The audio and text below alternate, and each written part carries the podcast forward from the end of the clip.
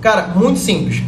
Se você pensa você pela cabeça do usuário. Se você está navegando pela internet, é, o que, que vai te levar a fornecer as suas informações para alguém que você nunca viu antes? Ou até viu, mas não quer ficar recebendo e-mail, ou telefonema, ou WhatsApp, sei lá, dessa pessoa. Alguma coisa que te interessa, tá?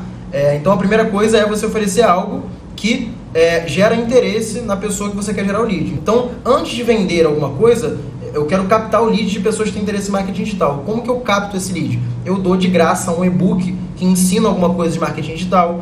Eu, eu dou uma aula gratuita em troca do e-mail da pessoa. Então, alguma coisa eu tenho que fazer relacionado com o que eu quero vender. Então, para você captar o máximo de leads e leads com qualidade, você tem que ter uma boa isca digital, uma boa recompensa para a pessoa te fornecer as informações dela em troca disso.